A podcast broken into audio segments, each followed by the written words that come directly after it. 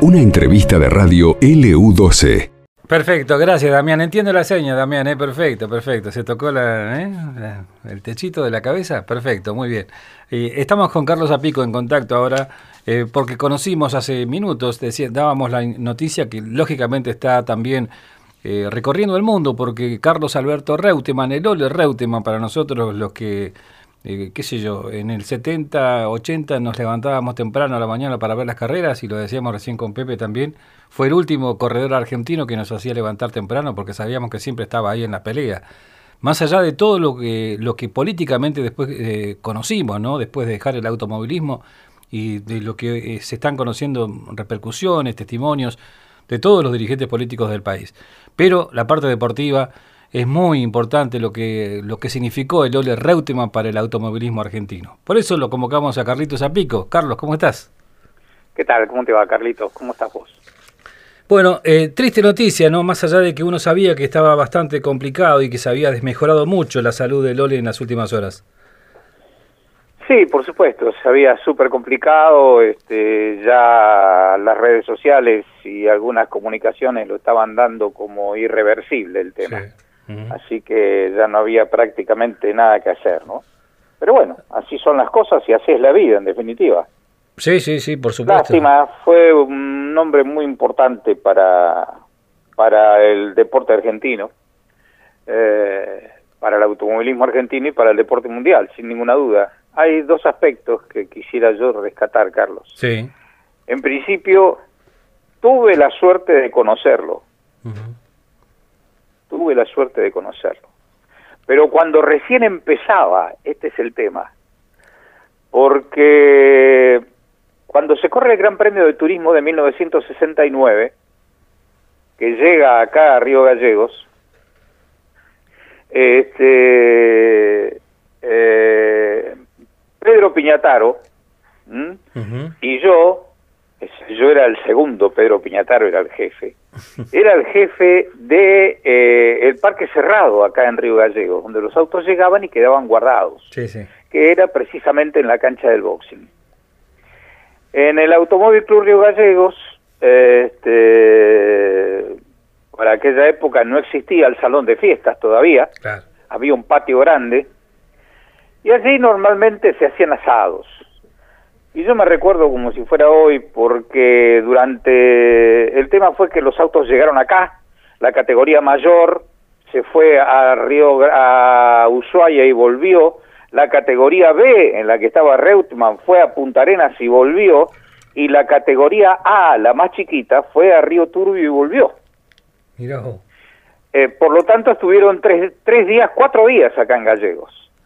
Entre esos cuatro días te podés imaginar que entre pito y flauta el Automóvil Club Gallegos tenía que agasajarlos de alguna manera. El presidente del club era Héctor García de las Longas, me parece.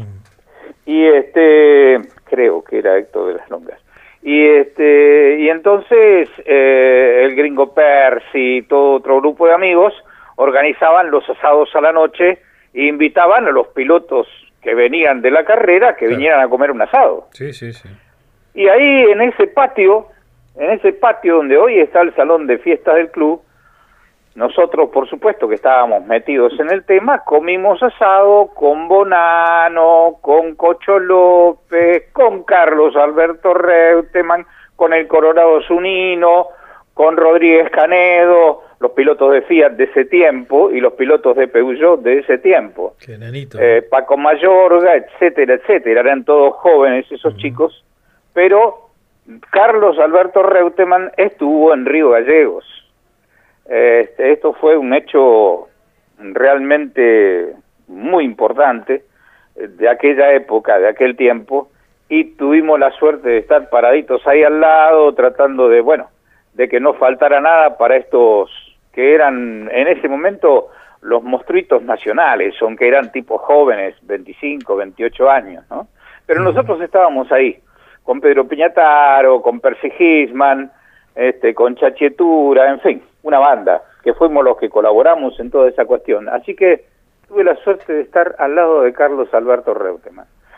Esto por un lado. Sí. Por otro lado, eh, para mí, personalmente, una de las figuras más destacadas eh, de la época conduciendo un auto de Fórmula 1. Era un piloto exquisito, era un piloto fino, era un piloto al que Ferrari lo llamó, porque no fue una cosa que, que pasó de, este, de McLaren o cosas por el estilo. Ferrari lo llamó. Después, uno de los equipos más fuertes de la Fórmula 1 de ese tiempo, que fue el Brabham, Brabham lo llamó, que lo había fundado Jack Brabham, que había sido un australiano que también era este piloto de Fórmula 1. Pero todas estas cosas pasaron y después, incluso, estando en un gran premio de Fórmula 1 en Buenos Aires, este, no me acuerdo muy bien el año, pero lo que sí me acuerdo es que el auto quedó parado el día que famoso aquel que se le salió la toma dinámica a la Ferrari y la Ferrari quedó parada en, en antes de en el mixto del 9 quedó parada ahí y yo estaba en la tribuna del Ombú, muy cerquita.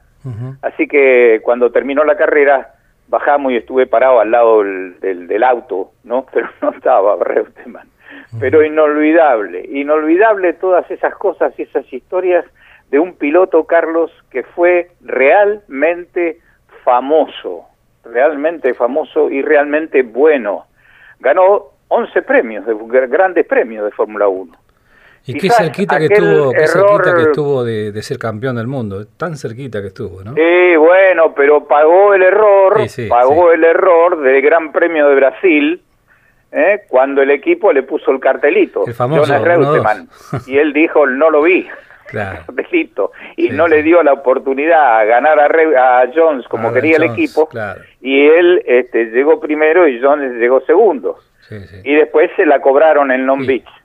¿no? Se la cobraron en Estados Unidos cuando le dieron el mejor auto a Jones, que fue el campeón mundial, y Reutemann se quedó con el segundo puesto. Con el segundo lugar. Pero esas cosas, eh, bueno, es que es muy difícil ir ganando una carrera como la iba ganando y que te digan deja pasar al de atrás, ¿no? Sí, sí, sí, sí, sí, absolutamente. Con eso quedó marcado. Un punto nomás lo separó del, campeón en, ese, campeonato. Sí, sí, en la carrera de Long Beach, en la carrera de Estados Unidos. Qué bárbaro. Y, pero, mira, además, eh, Carlos, eh, recordar la historia de uno de los autos que, él piloteó y que se vino para Gallegos después. Eh, ¿El Falcon? Sí. El Falcon, bueno, el Falcon es toda una historia. El Falcon, este, o sea, yo tuve mucho que ver después con el retorno del Falcon de Carlos Reutemann. Este, el auto en realidad fue uno de los 10 Falcon angostados autos eh, construidos por la fábrica, pero entregados a quien era eh, uno de los grandes carroceros de ese tiempo. Mm, cualquiera que esté escuchando y se acuerda de una jaula Baufer, sabe que Baufer fue un gran carrocero de esos años. En realidad era francés Baufer, se llamaba Alain Baudena. Él y el hijo son los que recibieron los 10 cascos que le mandó Ford y construyeron los 10 cascos de los Falcon angostados a los que le sacaban parte de la carrocería cortando el techo, cortando los zócalos, etcétera. bueno, ese Falcon después de, este, de que Reutemann no lo usó más, eh, se fue a Europa y demás, quedó este, por varias manos y finalmente, finalmente quedó en la concesionaria que en aquel tiempo era la concesionaria Beruti Gocio de Ford de Comodoro Rivadavia. Y allí, eh, un día el cabezón Gorch, enloquecido con eso, pasó por ahí y se lo trajo. Esta es la mm. verdad de la minería. Sí, sí, sí. Se trajo el Falcon de Reutemann, el Falcon. Yo hablo mucho de esto con mi amigo Cachito Ramírez en Calafate. Sencillamente Cacho fue el encargado porque Cacho venía con toda una experiencia de, de, de TC de esos años y fue el que armó por primera vez ese motor, ¿no? Así que ese auto Después eh, pasa a manos de Juan Carlos Ríquez. este, primero Jorge Gorch eh, se le rompe un tubo de aceite girando acá en la pista de tierra y le cae sobre la espalda. Jorge estuvo lastimado un poquito la espalda y demás. En definitiva lo compra Juan Carlos Ríquez el auto y lo corre acá durante muchos años eh, lo corre en Chile también durante muchos años, el famoso Falcon angostado. ¿Y por qué? Porque, por ejemplo, en Comodoro hay uno que es igual, pintado del mismo color, pero Baufer, Baudena, cuando los construyó, en relieve, en el soporte inferior del auto, abajo del torpedo, están grabados los nombres de los 10 pilotos que lo iban a tener, por lo tanto, son exclusivos. Fueron 10 de los cuales uno no se entregó y los otros nueve recorrieron el país. Bueno, este es uno, el auto quedó en manos de Juan Carlos Ríquez y cuando se enteró allá por los 90, este, Hugo Mazacane, que estaba construyendo el Museo de la Plata, el que está en el autódromo, comenzó con la idea de este, comprar el auto. Te cuento que la Odisea costó 12 años. 12 años de ir y venir, y Hugo me llamaba por teléfono, me decía, Carlos, llego al aeropuerto a las 3 de la tarde, ¿lo podremos ver a Ríquez hoy?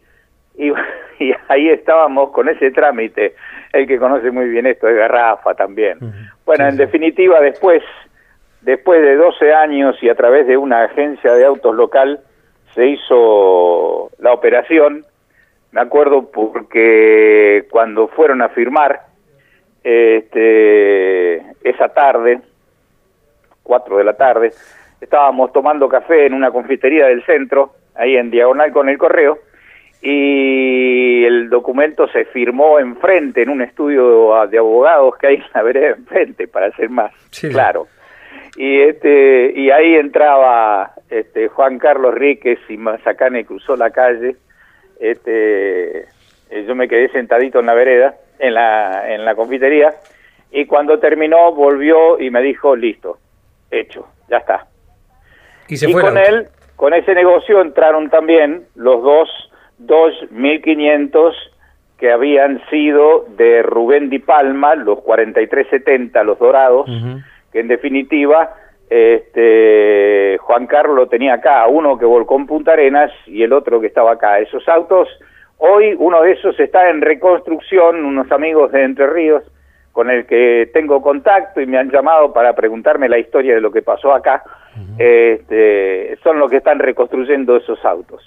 Pero el Falcon de Reutemann lo vi, además, tuve la suerte cuando se corren los primeros mil kilómetros de Buenos Aires, este, en los 80 años del turismo de carretera, se corren los mil kilómetros de, de Buenos Aires, este, Mazacane me invita, yo voy a Buenos Aires y a la noche se hace una gran recepción en Costa Salguero, este, y yo voy a, este, voy con mi tarjeta, traje, camisa, corbata, todo el mundo impecable, las mujeres de largo, semejante fiesta y cuando entro, lo primero que veo enfrente mío es el Falcón de Reutemann. Así que me cayó un lagrimón, ahí estaba Cocho López, me acuerdo, estuve charlando con Cocho sobre el auto, este, porque Hugo le había dicho que yo había sido un poco el que había ayudado a la gestión de la compra del auto. Así que este, te podrás imaginar que todos esos recuerdos de Carlos Alberto me los tengo metido en la cabeza. sí, más vale que sí, más vale que sí. Bueno, Carlos, seguirá seguramente hablando del tema eh, en el programa. Así que por ahora te agradecemos estos minutos, un poco traer algunos recuerdos, porque todas estas figuras han tenido algún toquecito por acá, han dejado también su recuerdo acá por el sur, por la Patagonia, ¿no? Así que vale recordar ese tipo de cosas. Seguro que sí, seguro que es así. Abrazo, Carlitos. Chao, Carlitos, hasta luego. Carlos Apico hablando con nosotros un poco, eh, bueno, una semblanza de lo que alguna vez fue la presencia también de Carlos Reutemann en aquellos tiempos todavía bueno, no alcanzaba eh, el nivel eh, que lógicamente tuvo después, ¿no? Ya una vez instalado definitivamente en la Fórmula 1 internacional, todas las alegrías que nos hizo vivir Carlos Lole Reutemann como deportista, y lógicamente después ya vino la, la otra parte que tiene que ver con, con lo político, ¿no? Incluso hay una, y con esto vamos a cerrar, ya nos vamos a las noticias, lo que decía el Lole Reutemann alguna vez, eh, dijo, recordad una fecha eh, importante, dijo para mí. Enero del año 1974, yo estaba en mi box, el entonces presidente... Esto pasó en LU12, AM680 y FM Láser 92.9.